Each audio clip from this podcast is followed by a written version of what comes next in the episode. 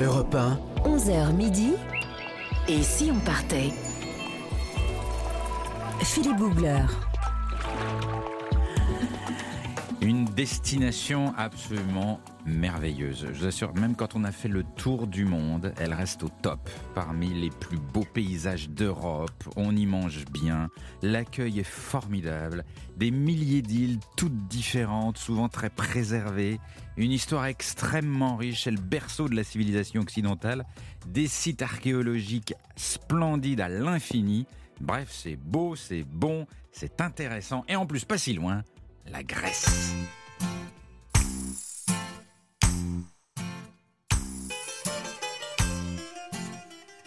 Et pour voyager dans ce pays de cocagne, mes compagnons voyageurs, à ma gauche la reine du sirtaki et de l'aubergine farcie, Nathalie Corré. Yassas, Philippe. Ah, yassas. Calimera, Jean-Bernard. Calimera. Ça vous parle la Grèce Oh, bah, j'adore, mais j'adore la Grèce. Pendant que certains d'ailleurs dansent le sirtaki dans le Péloponnèse, moi j'ai fait sur l'île de Tinos la montée à genoux vers la Vierge. Ah oui, ça se fait beaucoup. 800 mètres. Mm. Oui, eh ben dites donc, maintenant je peux plus m'asseoir. Mais enfin bon, et plus me lever Vous les surtout. faites sur les genoux ou sur les fesses? Non, non, sur les genoux, sur les genoux et sur les poignets. Hein. Non, non, mais avec un meltem d'enfer dans les cheveux, ouais. c'était quand même une épreuve. Ouais. Mais depuis, je suis béni. Mais c'est vrai, c'est un pèlerinage très très fameux Ouais. en Grèce, hein, le à Tinos. de Tinos à genoux. Je savais pas que vous l'aviez fait. Oh bah Vous m'avez pas vu me lever Non, d'une chaise Jean-Bernard Carrier du guide Lonely Planet. Alors vous, vous devez être aux anges parce que alors euh, vous rentrez de vacances de Grèce. justement. là là là Ouais, là ouais, là. ouais. Ça a Donc, été merveilleux. Vous avez aimé Deux semaines de rêve absolu. Alors, j'ai pas fait que les îles. Alors, bien à sûr, cause j'ai. de la j'ai- Grèce ou de la personne avec laquelle vous étiez Vous Ah bah avez écoutez, aimé euh, tout, c'est un ensemble, hein, vous savez, c'est ça qui est Ça y bien. est, il creuse, il creuse l'intime. On est, on est près de la fin, ça devrait être Ah, dramatique. Alors j'ai adoré Athènes, Athènes bien sûr, qui ne Ah. se limite pas qu'à l'Acropole et au Parthénon. Il y a pas beaucoup de gens qui aiment Athènes. Moi justement, moi j'ai trouvé que c'était une Ouais. ville qui est tout sauf figée dans sa très riche histoire. Il y a des quartiers étonnants que je vous ferai découvrir. Et puis les îles bien sûr, euh, coup de cœur absolu pour les Cyclades en mer Égée. Cette mer d'un bleu si indigo qu'elle vous marque la rétine pour toujours. Et je vous parlerai de donc, mes deux coups de cœur, mes deux joyaux que j'ai découverts, Milos et Amorgos. Amorgos, Amorgos. très bien, l'île du Grand Bleu. Ah ouais. Magnifique Amorgos. Et puis nous serons tout à l'heure en ligne avec un pur grec, Alexandros Raïs. Il sera en ligne depuis Kalamata dans le sud du Péloponnèse, le pays des olives. Alexandros est fondateur de hum, Profil Grec, c'est une épicerie fine à Paris, délicieuse, euh, consacrée aux produits issus de la région de Kalamata. Euh, c'est une belle aventure qui commence les amis. C'est parti tout de suite. Et si on partait Voyager avec Philippe Googler sur Europe 1. Je voudrais vous emmener sur l'île d'Icar. L'île sur laquelle Icare, après avoir voulu s'approcher trop près du soleil, après s'être brûlé les ailes, est tombé. Cette île s'appelle Icaria, du nom d'Icar. Elle n'est pas seulement une île de légende, elle a aussi un pouvoir quasi magique.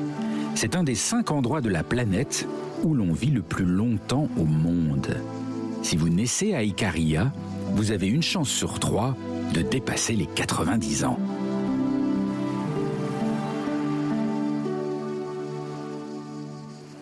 Je me promenais tranquillement un matin lors d'un tournage de Faut pas rêver dans les ruelles d'un village d'Icaria.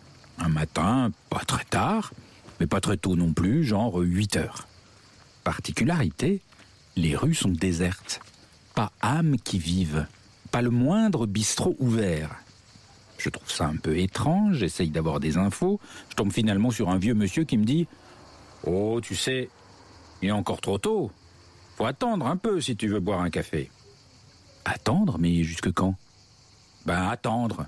Attendre l'heure où on peut boire un café. Et je n'en saurais pas plus.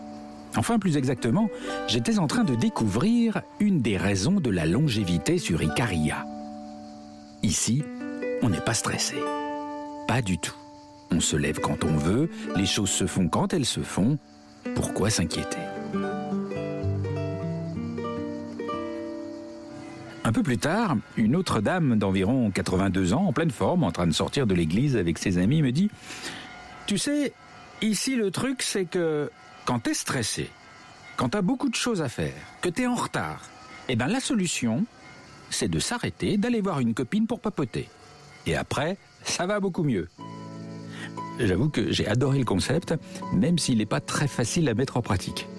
Cela dit, l'absence de stress, ça me paraissait un peu court pour expliquer la longévité exceptionnelle des Icariotes. Je questionne donc un peu les habitants, et une autre dame d'un certain âge me répond en rigolant Écoute, la légende raconte que lorsqu'un journaliste demande pourquoi on vit vieux à Icaria, celui qui répond meurt tout de suite. Et voilà, et je n'en saurais pas beaucoup plus non plus.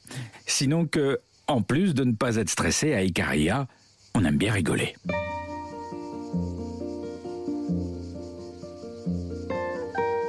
Le soir venu, une fois le soleil couché, une fois la chaleur retombée, je remarque que de grandes tablées se dressent en extérieur sur la place du village.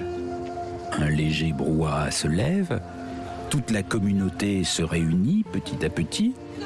Le village va casser la croûte ensemble.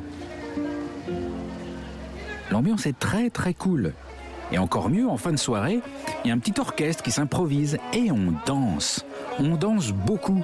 Les jeunes, les anciens, tout le monde sans complexe et avec beaucoup de plaisir. On danse bras dessus, bras dessous, des danses traditionnelles.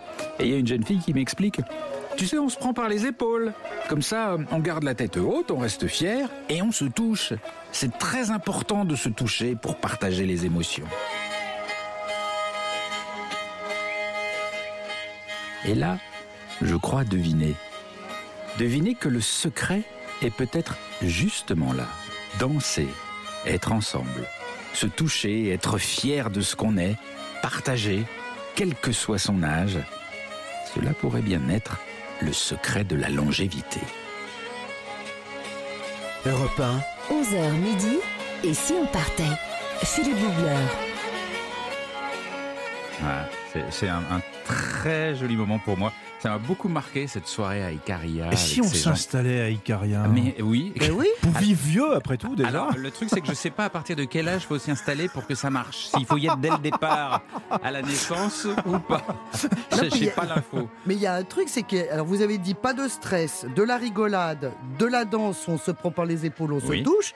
Je rajoutais avec un petit régime crétois. Bien sûr. Ah oui, Parce que même, là, on ouais. sait que c'est le secret de la longévité. Absolument. Alors on ne perd pas de poids, hein, je le rappelle, hein, Jean-Bernard, n'est-ce pas Mais par contre, ça fait du bien aux artères. Ouais, c'est ça. Huile d'olive, amandes, Ouais. fruits, légumes, Ouais. que des bonnes choses. Mais le lien, le lien entre les gens, moi je suis sûr que c'est très important Mm. pour la longévité. C'est- Les, les personnes âgées ne sont pas seules là-bas. Ouais, Elles dansent avec les ouais, autres ouais. et avec les jeunes. Et j'ai trouvé ça hyper touchant. Toutes les générations sont réunies en fait. Ouais. En fait, vous aimez danser, mais que avec les vieilles dames, c'est ça? Pourquoi dites-vous ça? Mais parce que vous voulez jamais danser avec moi. Donc, euh, je me dis, bon, c'est peut-être un bon signe. Non, je suis un pas si peu- je vieille suis- que ça. Je suis un peu timide. Plus de graisse dans un instant sur Europe 1. Europe 1, 11h midi. Et si on partait? Philippe Googler. Et nous sommes en Grèce aujourd'hui sur Europe 1 jusqu'à midi, comme chaque jour, un grand voyage. Et nous sommes en ligne avec Alexandro Raïs, qui est à la tête d'une épicerie fine grecque à Paris. Mais au mois d'août, il est en Grèce, évidemment, comme tout grec qui se respecte. Dans une région que j'aime beaucoup, il est à Kalamata, dans le Péloponnèse, dans la maison familiale de sa grand-mère. Bonjour Alexandros.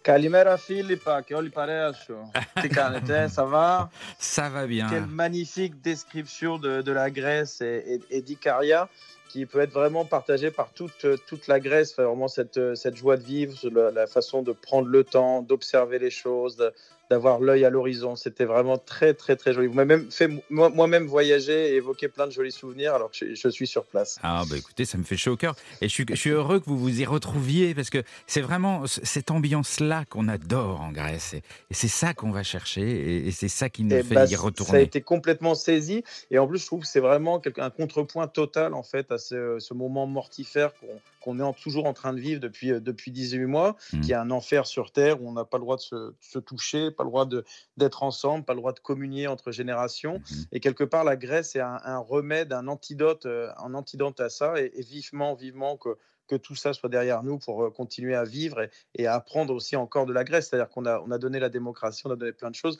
Mais je pense que la plus belle chose à, à donner, c'est ce vivre ensemble Ouais. qu'on retrouve effectivement en Grèce. Absolument. Alors là, vous êtes dans le Péloponnèse, il doit faire très chaud là. Aujourd'hui, non pas très chaud. On a passé une canicule il y a une semaine qui a été terrifiante, c'est-à-dire où les températures sont montées à 44-45 degrés.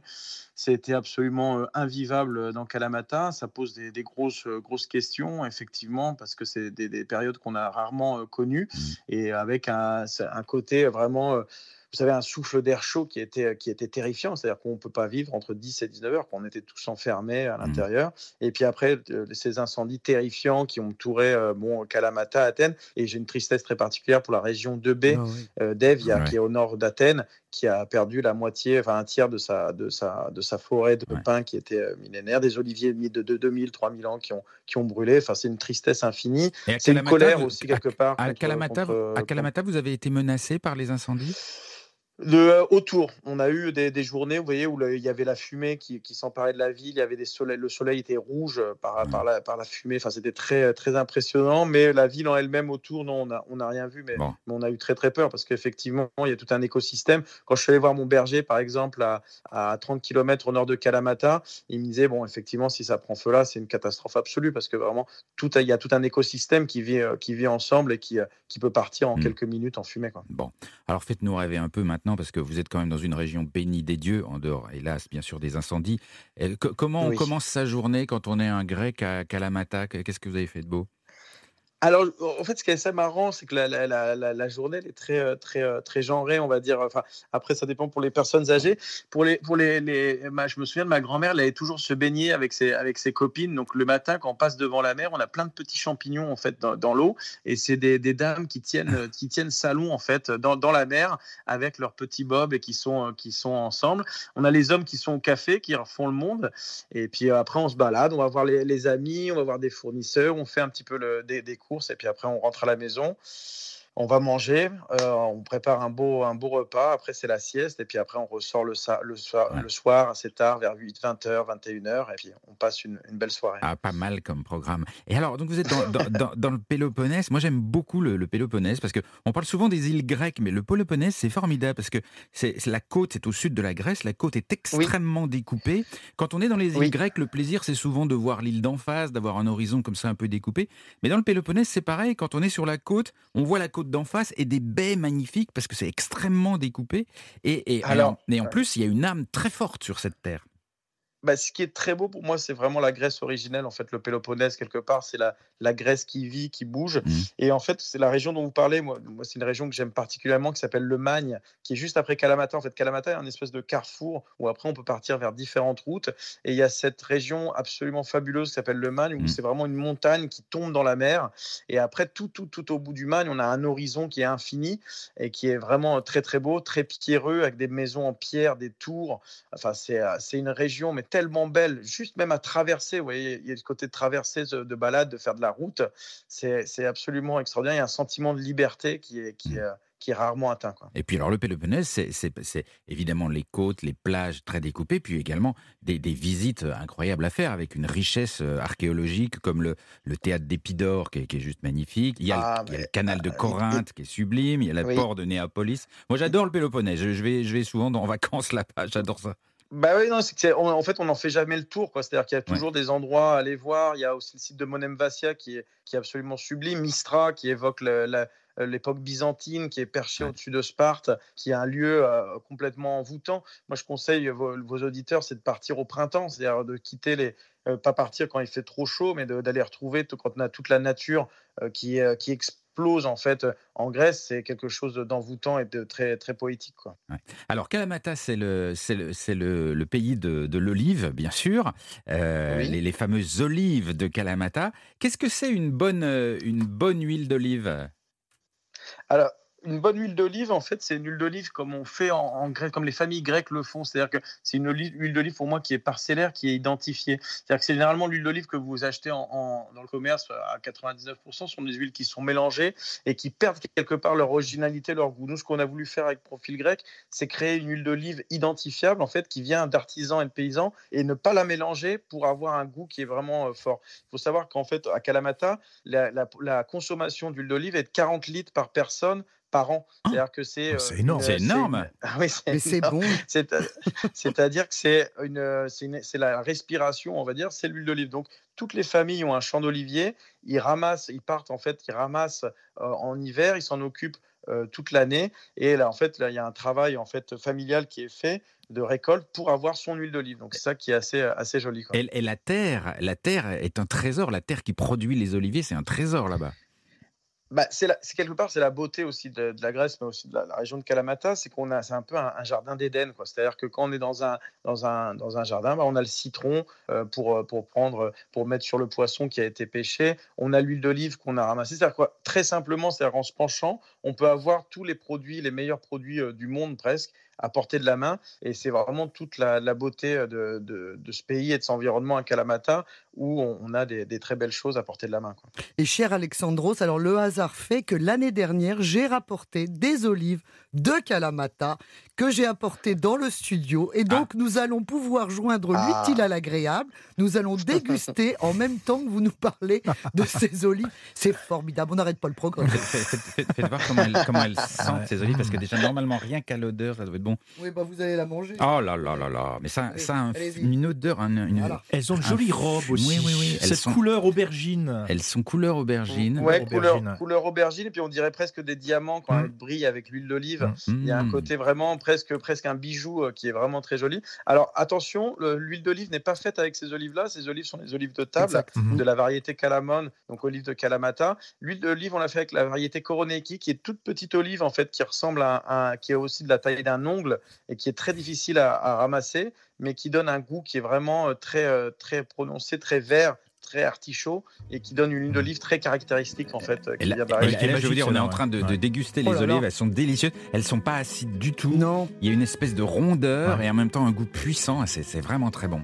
Et j'insiste aussi sur ce que vient de dire Alexandre, euh, ce que j'ai dégusté sur place, la fameuse huile d'olive.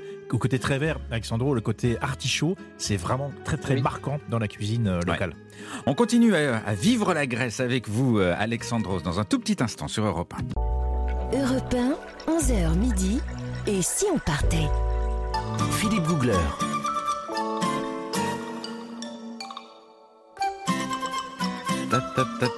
Nous sommes en Grèce et on est bien, on resterait bien trois heures en Grèce.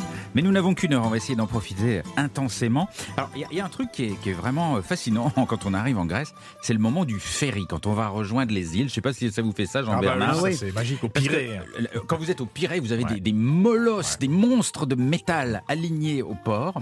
Et puis, quand vous montez dans le ferry, ça y est, c'est les vacances qui commencent. Et il y a cette petite odeur. Alors, ça, ça paraît pas romantique, cette petite odeur de fioul qui traîne dans l'air. C'est pas du tout romantique. C'est pas romantique du tout mais ça donne l'idée du départ en vacances parce que tout à coup le bateau s'élance comme ça, un monstre sur une eau bleue pure. Vous avez le petit vent chaud qui vous fouette le visage sur le pont. Pirée, ça reste un grand moment euh, dans le voyage. Et les, les, Grecs sont impressionnants côté ferry, euh, Alexandros. Je, je trouve que ça fonctionne quand même très bien moi qui. Ah oui, je trouve que c'est presque la seule chose qui fonctionne, on va dire, en Grèce euh, et qui est de manière à donner une leçon à, tout le monde.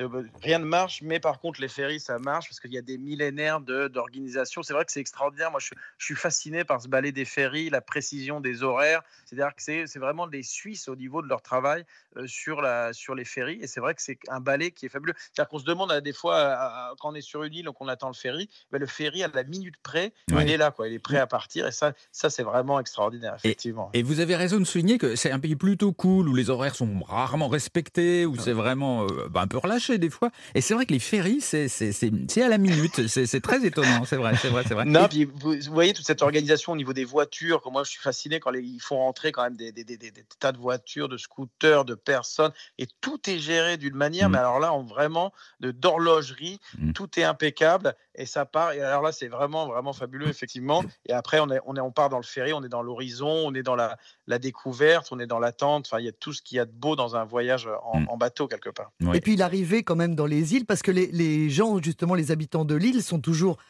attentifs au fait que le ferry arrive, donc ça veut dire les denrées arrivent, que c'est très important. C'est vraiment un Oui, lien. voilà, donc, ouais, euh. Et ce qui est bien aussi, c'est que le ferry s'arrête îles dans où on plusieurs amène de l'eau, on amène quelque chose, la, la- la vitalité en fait, la vitalité du, du voyageur aussi, euh, de l'étranger, des choses qui vont être amenées. C'est vrai qu'il y a ce côté dans les îles qui est super intéressant, où justement on est euh, dans, dans l'attente en fait de, de l'autre. C'est pour ça peut-être qu'il y a cette, cette beauté, ce sens de l'accueil aussi qu'on Oui, peut, qu'on exact. peut retrouver, qui est une aristocratie grecque euh, qui est partagée, mais plus particulièrement encore dans les îles où justement euh, l'arrivée de l'étranger est synonyme aussi euh, quelque part d'abondance, de, dons. Donc c'est ça qui est fabuleux. Quels sont, quels sont vous, vous qui êtes grec, c'est c'est toujours une question que j'ai envie de poser aux Grecs, ça. Quelles sont vos îles préférées, vous, dans, en général? Alors moi, j'ai- très tardivement découvert les Cyclades, euh, mais mon, mon île vraiment préférée, mais c'est mon, mon- des souvenirs parce que avec ma c'est vraiment Hydra, euh, qui est dans le golfe Ah oui. Saronique, qui est une île où euh, absolument fabuleuse, où on n'a pas de voiture, où on est complètement hors du temps, et qui où une ville qui est- il y a une ville en fait sur une très grande île qui est sauvage, construite en amphithéâtre et qui est absolument fabuleuse.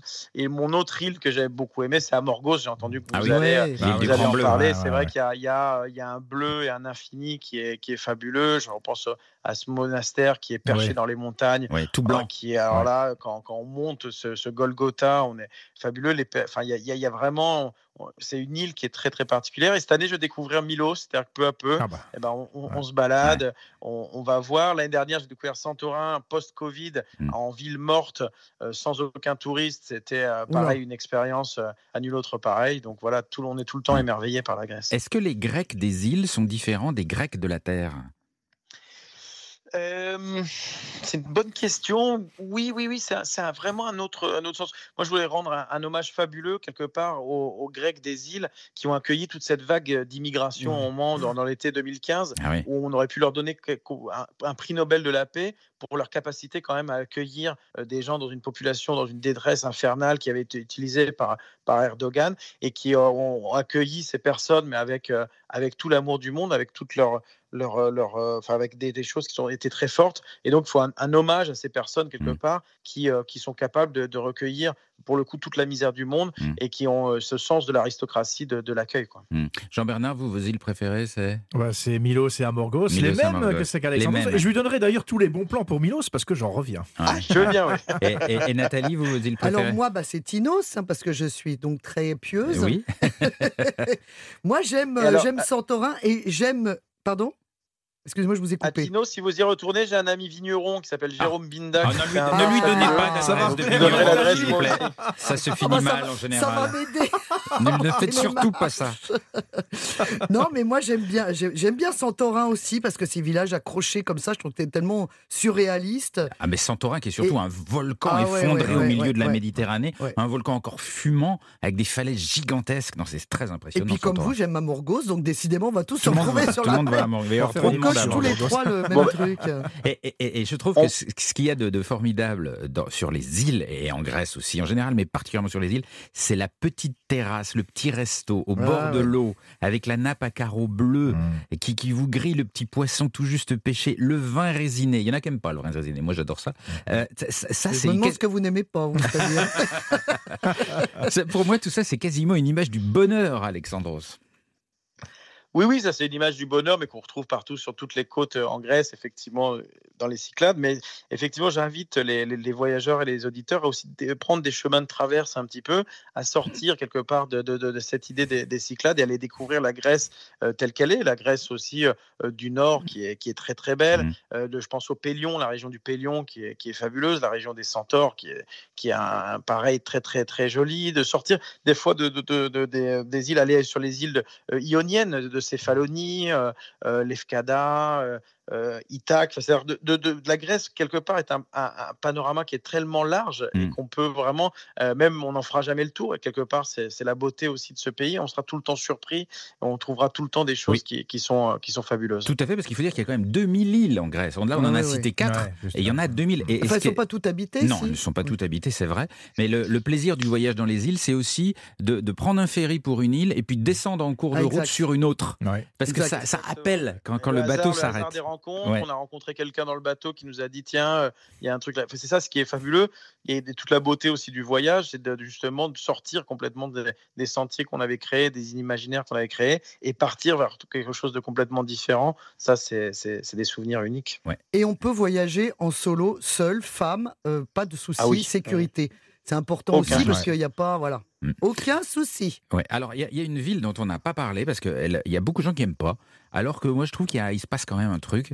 Alors, je ne resterai pas 15 jours, mais quand même, c'est Athènes. Ah oui. Est-ce que, Ouais, je suis d'accord. à- à- co- comment vous, vous, vous raconteriez à- Athènes, vous, Alexandros? Bah, Athènes, moi, je le raconterais comme le Berlin de la Méditerranée, c'est-à-dire une Ah oui. ville euh, vraiment ah oui, oui, très euh, underground, qui est très difficile à, à trouver. Justement, Euh, l'erreur qui est faite, c'est de, de- d'y aller en août. Alors là, c'est absolument invivable dans un camp caniculaire. C'est Mm. pas du tout une vie, ville faite pour, pour août. Mais par contre, en automne, en hiver, au Mm. printemps, c'est, une ville à découvrir, à aller chercher, à aller creuser. Il y a des quartiers qui sont très très beaux, très peu connus, euh, comme le quartier de Pagrati, euh, à côté de- du stade euh, du stade olympique. Enfin, il y a des, des petits endroits qui sont cachés. Enfin, il faut quand même, vraiment- faut quand même être avec gratter, un, un, un ami grec qui vous guide parce que c'est quand même loin d'être toujours beau, Athènes. hein. C'est, c'est, c'est un Ah ben, justement dans- dans- quelque part dans sa laideur et dans sa brutalité, il y a une beauté en fait qui, qui s'y dégage. Mais effectivement, euh, si il faut trouver toujours des, des personnes qui peuvent vous amener, mais il faut aussi aussi s'y perdre. Il faut aimer aussi cette architecture Mm. euh, quelque part brutaliste, Mm. euh, où euh, vraiment euh, effectivement on peut avoir des, des bâtiments des années 60, 70 absolument hideux, côtoyant des, des, des maisons néo néoclassiques du début du siècle qui sont encore gardées dans leur jus et qui sont qui sont très intéressantes. Moi, moi j'aime vraiment beaucoup ce mélange entre modernité, élégance de fin de siècle et, et l'acropole qui écrase la ville quelque part Mm. euh, de, de sa présence et qui, qui rappelle toujours euh, d'un œil autoritaire que ce que ce qu'a été la Grèce et ce que sera éternellement euh, Athènes. Et, et aussi, ils ont, enfin, ils, ont, ils ont dû faire face à une crise euh, économique terrible, mais il y a des initiatives incroyables. Moi, je me suis promené à, à Athènes. Tout d'un coup, je vois des tables avec des, des verres déposés. Des... Je me dis, ah tiens, il y a une petite fête euh, Mhm. du coup du quartier. Évidemment, j'y vais. Mhm. Là, je me rends compte que les gens sont à moitié habillés. Je me dis, tiens, c'est Ah. curieux quand même, qu'est-ce que c'est que cette fête? Et là, je me rends compte qu'en fait, ce sont des camions.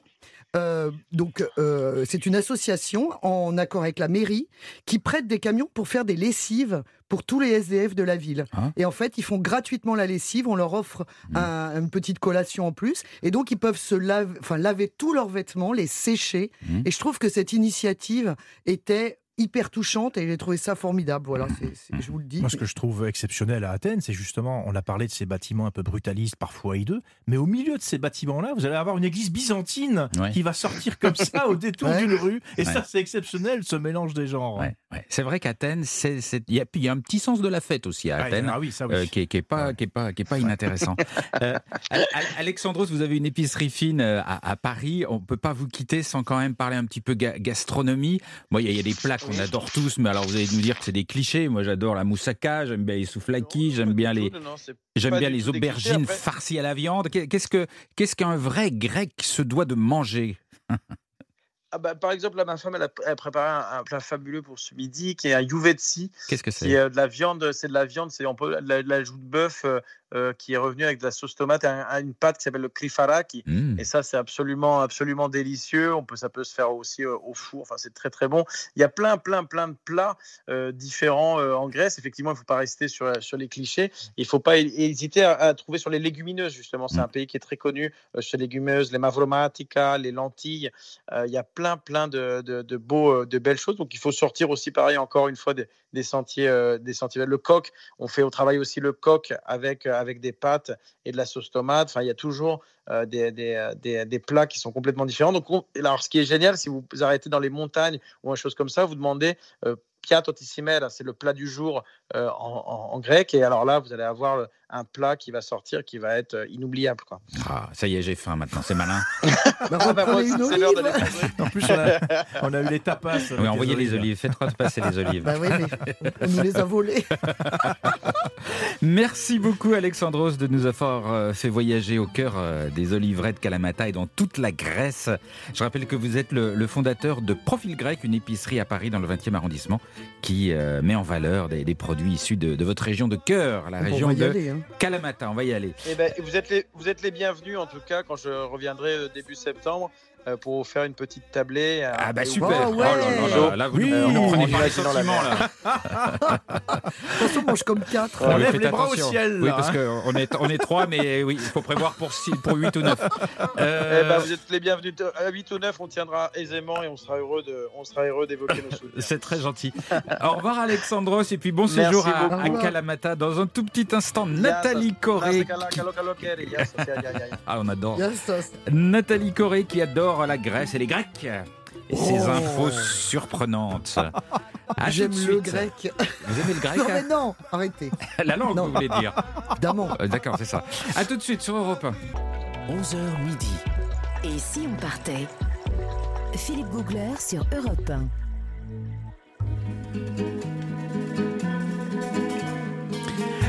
Tous les jours, un voyage sur Europe 1, juste pour le plaisir de s'évader, de tout oublier, car c'est l'été. Et nous explorons aujourd'hui ce pays béni des dieux, les dieux grecs, Bah, ça tombe bien, oui.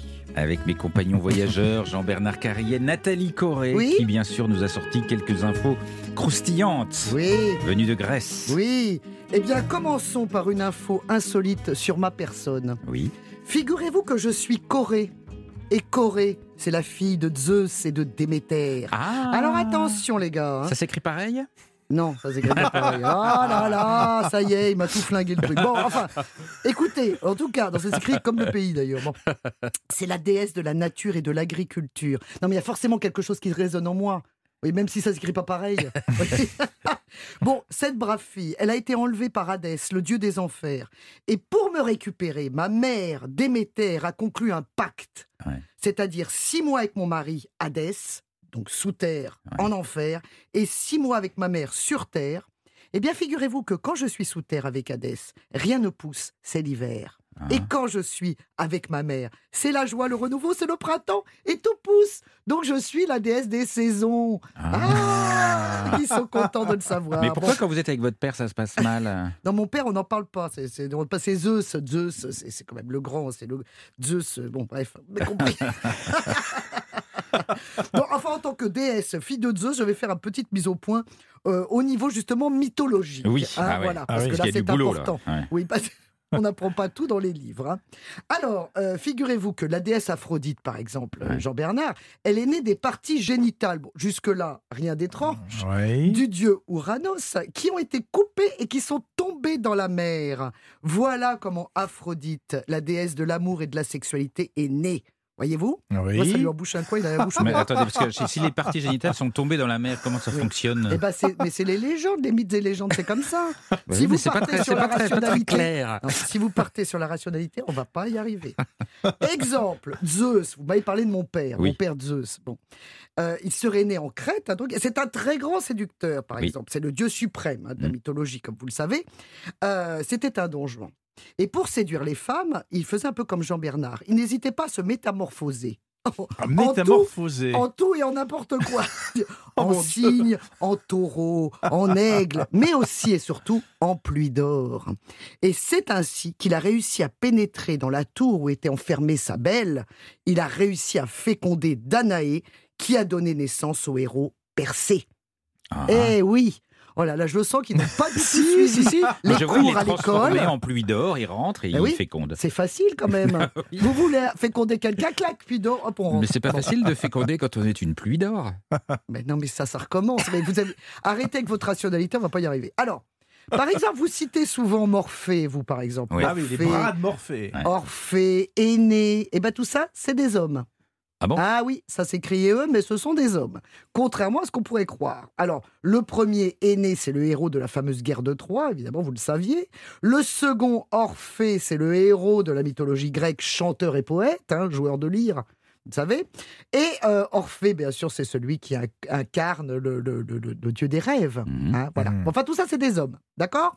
Hermaphrodite. Hermaphrodite. Hermaphrodite, alors ça, c'est l'enfant de Hermès et de. Aphrodite. Ah voilà. Voilà, bravo. Ouais, là, là, je vous mets 10 points. Donc, Hermès, divinité de l'Olympe, fils de Zeus, évidemment, il y a eu énormément d'enfants, parce Oui, que c'était un ouais. grand séducteur. Il fait pluie d'or, tac, tac, bon. Alors, dieu des messagers, évidemment, Hermès et Aphrodite, déesse de l'amour, ils ont eu un enfant ensemble, Hermaphrodite, qui avait des seins de femme et des parties génitales d'hommes. Ah, il n'y a pas d'explication, c'est pas pourquoi. Oh Mais non, mais je- j'essaie de Mais comprendre. c'est magie, c'est magie, légendes et magie, enfin, bon. Alors aujourd'hui, évidemment, ça désigne les personnes qui, euh, qui ont les, les- les deux sexes. Bon, alors, euh, la boîte de Pandore. Ah oui. la boîte de Pandore. Ouais, alors là, ça- ça, c'est souvent, chouette. c'est à tout et n'importe quoi. hein. Qu'on a envie d'ouvrir, non oui, C'est ça. bah ouais. non, bah il vaut mieux pas. Ah, en tout cas. pas, bah oui, bah oui. Qu'est-ce qu'il y a dans la boîte de Pandore? D'abord, c'était une jarre, c'était pas une boîte au départ. Mais enfin bon, Euh, bah là-dedans, il y avait quoi? Il y avait tous les, euh, il y avait tous les maux de l'humanité, hein, notamment la vieillesse, la maladie, la guerre, la famine, la misère, la folie, le vice, la tromperie, la passion, l'orgueil, mais aussi l'espérance. Vous voyez comme quoi Et faut savoir que Pandore était la première femme de l'humanité. Ah. La boîte de Pandore, oui. Là, c'était Hmm. une femme. Le pactole, pour finir. Alors, le pactole, évidemment, c'est un fleuve dans lequel le roi Midas s'est lavé les mains pour mettre fin à sa malédiction. Laquelle, me direz-vous? Le dieu Dionysos a accordé un vœu au roi Midas tout ce qui touche se transformera en or. Ah, ah, ah. Mais c'est un cadeau totalement empoisonné, puisque du coup, bah, il pouvait ni boire ni manger. Parce que dès qu'il touchait un truc, tac, ça se transformait Ah, en bah or. Ah oui. oui. Eh oui. pratique. Alors du coup, bah, pour mettre un terme à cette malédiction, il s'est lavé les mains dans les eaux du pactole. Et donc c'est D'où le l'expression. pactole, ouais. Ah, eh oui, quelqu'un qui touche beaucoup d'argent, il a touché le pactole. Il a Voilà. touché le C'est pas pactole. mal. hein. Bon, alors maintenant, attention, conférence, connaissance du monde. Ne mentez pas, vous vous êtes tous posé déjà la question. Surtout Sur quoi Jean-Bernard, je le sais, parce que c'est lui qui me l'a soufflé hier. Je le dis, je, le- je- je le balance. Face à une statue grecque, tout le monde s'est posé la question. Pourquoi ont-ils un petit Ah ben oui, c'est Voilà. vrai. C'est vrai. toutes ces statues grecques, magnifiques et faibles, sculptées dans le marbre, avec une musculature impressionnante, des abdominaux en béton, n'est-ce pas Jean-Bernard Une image du corps parfait et de la virilité dans toute sa splendeur. Et pourtant, voilà. Donc c'est, alors, on va parler d'un tabou, hein, bien sûr, mais voilà, il est tout petit, le Oui. kiki. Alors, pour- comment ça se fait? Alors, est-ce qu'effectivement, les Grecs auraient un plus petit sexe euh, qu'aujourd'hui? Eh bien non, évidemment non. Non, le corps de ces statues, figurez-vous, était sublimé, idéalisé. D'ailleurs, il y a quelqu'un qui s'est qui s'est penché vraiment sur la question, si je puis dire. Mais c'est-à-dire qu'il a je savais que j'allais pas y arriver.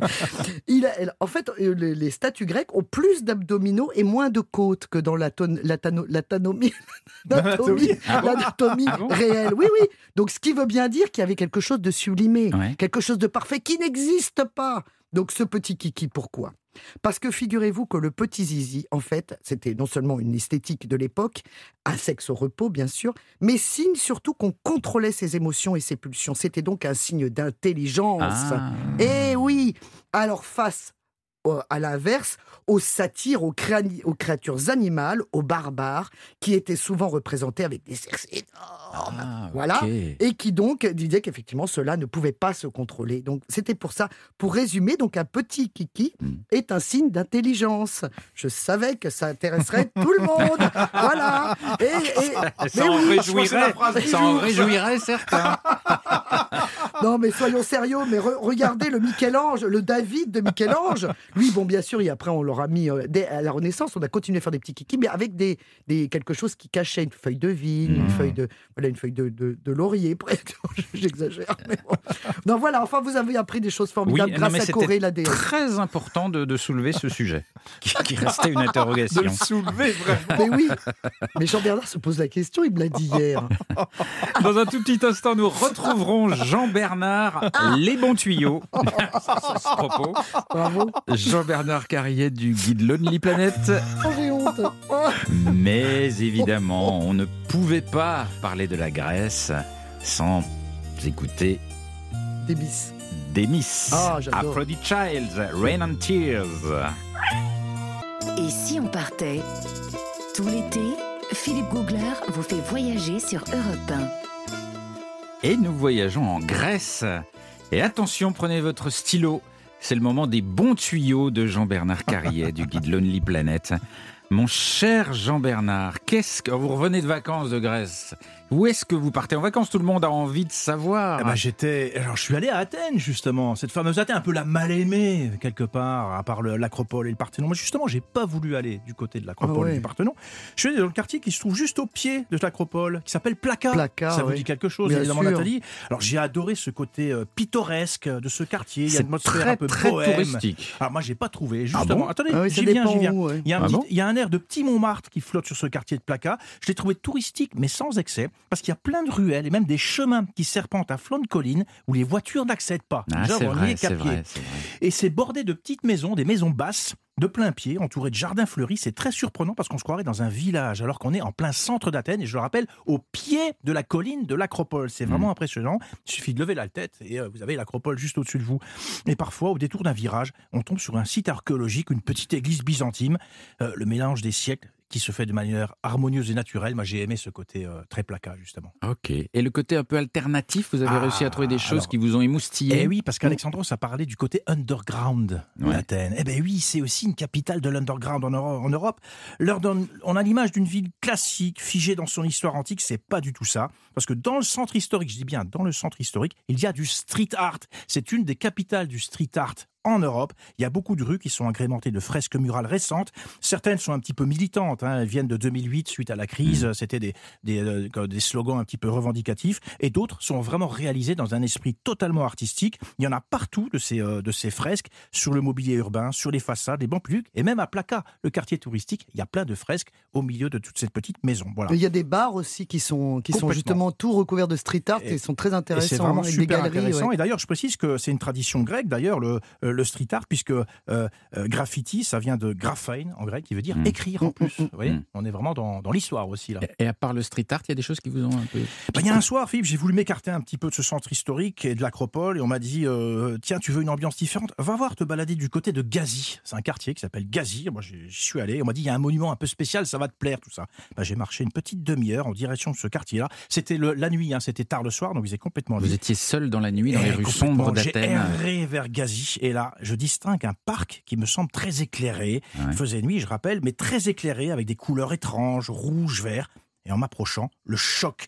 Il s'agit d'une immense usine à gaz avec plein de bâtiments industriels qui ont été sauvegardés et transformés en galeries, en musées, en restaurants, en salles de concert. C'est dingue avec plein de tubulures partout. Une sorte de centre Pompidou Et oui, exactement, Exact. l'équivalent d'un centre Pompidou, une usine à gaz. Et avec, euh, euh, quand je suis arrivé, il y avait justement un club de jazz qui se produisait, où se produisait un orchestre en plein air, au milieu de ce site industriel. C'était magique, ce mélange des genres complètement improbable. Athènes, des bâtiments industriels et du jazz. J'étais complètement déphasé. Ah, dis donc. Ça, c'est mon Vous Athènes. nous ça. avez donné envie d'aller à Hors Athènes, ce qui n'est pas simple, parce que c'est pas une Oh, ville facile. exactement, exactement. Et alors, du côté des îles et des, des Cyclades, alors, euh, vous avez dit que vous avez mis à Morgos. Il y a Santorin qui est très connu quand même. Alors Santorin, j'ai évité parce que justement c'est une île sublime, mais j'ai préféré Milos euh, dans les Cyclades.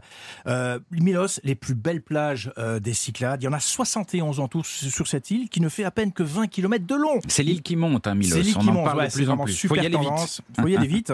Et toutes les plages sont différentes. C'est ça aussi qui fait vraiment la particularité. Certaines sont des plages de galets, d'autres c'est des plages de sable. Il y en a qui sont cachées entre des falaises et qui sont accessibles qu'à pied d'ailleurs, donc ça limite un petit peu la fréquentation. Puis d'autres, c'est vraiment des grandes étendues de sable plus classiques auxquelles on accède très très facilement. Il n'y a pas deux plages qui se ressemblent et c'est ça qui est fabuleux. Alors je les ai pas vues toutes évidemment, on a 71. Pour cinq jours, ça faisait un peu trop. Et celle que j'ai préférée, c'est Phiropotamos sur la côte nord. Phyropotamos, Ouais, j'adore ouais. C'est juste après Hippo. Oh là là. Il n'y a pas des cymbales pour. Exactement. Ça, c'est le résiné, hein, Philippe, qui vous fait cet effet-là. Alors, pour- pour accéder à celle de Phiropotamos, on arrive par une petite route et soudain, les yeux vous brûlent tellement le spectacle est sublime. En contrebas, l'eau est turquoise et cristalline. On n'a qu'une seule envie, c'est de faire trempette, mon cher Ah. Philippe. Voilà. Et il y a toute une diversité géologique aussi à, à Milos, qui fait aussi l'attrait et la spécificité de l'île. La- la- C'est des, des roches d'origine volcanique. Elles ont plein de couleurs différentes. Vous avez des morceaux de roches qui sont verts. euh, vous avez des, euh, de l'ocre, du rouge, du jaune, du blanc éclatant. Donc vous avez différentes strates de couleurs, ce qui fait que l'île, on a l'impression d'un un gros bonbon coloré Ouais, c'est vrai, c'est vrai. C'est ça très qui est joli, à Milos. Ouais. Bon, alors maintenant vous allez nous faire rêver. On en a parlé depuis le début de l'émission, mais on l'aime tous. Alors il faut quand même. Mais Ah, oui, Amorgos. Amorgos. Bah, de Milos, j'ai pris, bah, on a parlé des fameux ferries. De Milos, j'ai pris un ferry pour aller à Morgos. Il y a 4 heures de ferry environ. Plein est. Donc là, on commence à s'écarter. On va vers la Turquie presque. hein. On n'est Mhm. pas très loin de là-bas. Décor magique. Là, c'est beaucoup plus aride. Oui. C'est très sec, Oui, à. Morgos. Hein. C'est pas du tout, faut pas imaginer de végétation du tout. C'est, euh, c'est pelé. Il y a de la broussaille, du maquis, si vous voulez, pas plus que ça. Et puis, euh, les côtes qui sont vraiment très, très escarpées. On a des falaises qui chutent à pic dans la mer. Et évidemment, moi, je suis allé euh, sur le site euh, où a Du été plongeur. tourné. Bah oui, le site Eh ouais. du Grand Bleu, hein, le film culte qui a été tourné en 88. Et je suis allé euh, dans la petite crique où la scène d'ouverture a été tournée. Il y a une toute petite chapelle en contrebas d'une falaise, Toute- petite chapelle blanche évidemment. blanche, ouais, et puis chouette. on descend quelques mètres sur un escalier. On a une petite crique de galets. Et bien là, on est dans un dans un paysage absolument de rêve, au pied d'une falaise qui fait euh, plusieurs centaines de mètres de haut, hein, je précise. Et là, vous avez ce bleu infini de la mer Égée. Vous avez qu'une seule envie, c'est de prendre palme, masque et tuba et d'aller longer ces petites côtes et de faire un snorkeling dans une eau absolument translucide. Et l'eau était à 26 degrés quand je me suis baigné. Et ça, c'était fin juillet. Et pendant que vous faites du snorkeling, moi je monte la falaise et je vais, je vais tout en haut parce qu'il y a une espèce de Monastère, monastère, oui, blanc, juste oui. en haut, accroché à la, à la roche qu'on voit dans le film il y Bleu d'ailleurs. Mais qui est sublime, sublime, sublime. Et vous Sublime montez ici. tout là-haut et vous avez un petit moine qui a, une, qui a juste la plus belle vue du monde de- depuis son monastère et qui vous accueille et c'est super. Et qui vous offre un petit verre de euh, raki au miel, le raki mello. Voilà, ça Ah. c'est super. Ah, je veux y aller maintenant. Mais énervé.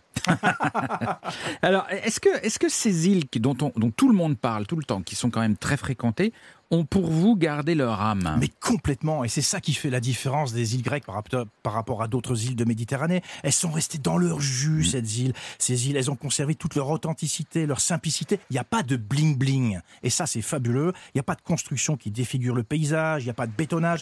Tous les villages sont complètement intacts. Vous avez parlé de ces villages blancs éclatants. Ben, toutes les maisons sont blanches, les ruelles sont fleuries, tout est soigné, tout est coquet. Les cafés et les restaurants sont intégrés harmonieusement dans cet ensemble. Et même les hôtels sont obligés de respecter le style architectural local. Ouais, ouais. Donc il n'y a pas de verrues. Il y a un charme fou, intemporel, et c'est ça qui est euh, Ouais, c'est merveilleux, c'est très Un préservé. dernier petit mot pour les Oui. petits villages de pêcheurs, justement, avec leurs petites maisons, euh, euh, avec leurs barques, l'abri pour barques colorées au bord de mer. On peut même les louer comme maisons de vacances, mon cher Philippe. Tout à fait. Il faut aller dans les îles grecques, c'est sublime. Merci beaucoup les amis. On aurait pu voyager encore longtemps en Grèce. On se retrouve euh, demain pour un autre voyage au bout du monde, sur une terre reculée. Elle, elle est empreinte de mystères et de légendes. Nous partirons pour les îles chiliennes, dont, dont la célèbre île de Pâques. C'est un sacré voyage. Bon bah dites donc, attendez avant. On va pas directement aux îles chiliennes, on va faire un petit détour. Parce que ce soir, on part en train avec Ah oui. vous. Mais oui, des trains pas comme les autres. Alors, euh, sur France 5, bien sûr, 20h50. Où, où est-ce qu'on va On- En Ouzbékistan. Ouais. Mais qui- quelle idée vous a pris Il part en Ouzbékistan, dans les déserts d'Ouzbé- d'Ouzbékistan. Effectivement, en, con- en- bien sûr en partenariat avec Europe 1. Ouais. J'en bafouille de bonheur. Non, mais c'est une très très grande aventure, c'est très chouette. Entre Samarcande et la, mer- la mer d'Aral, cette mer qui est presque disparue. Et puis avec des rencontres très très fortes. J'ai rencontré là-bas un pêcheur qui pêche dans une mer où il y a, plus de poissons. Et, et il réussit, vous vous verrez, il, il réussit à en vivre, c'est assez étonnant. Et puis des traditions étonnantes. En Ouzbékistan, on a trouvé le moyen de ne jamais mettre de couche au bébé. C'est une solution qui fonctionne. Ah, Une Écolo, vieille c'est tradition. écolo, mais qu'est-ce qu'on fait ben, Vous verrez, c'est ce soir. 20h50. La révélation. Merci les amis, on se retrouve demain, mais tout de suite, miam miam miam. Quand le midi approche, on voit s'approcher Olivier Pouls. Bonjour Olivier. Bonjour Philippe, moi c'est le voyage qui m'inspire chez vous, mais comme ça on est complémentaires. Ah bah, pouvoir faire affaire. Oui, on va voyager aussi un peu d'ailleurs dans ce marché de midi. Je vous emmène en Lorraine. Manger des quiches. Non, récolter la Mirabelle, Ah. une délicieuse petite prune de saison que nous cuisinerons avec le chef Glenn Viel.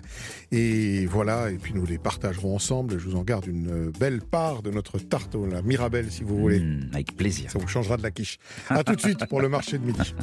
À tout de suite Olivier, bonne journée sur Europe 1 et surtout, n'oubliez pas de rêver.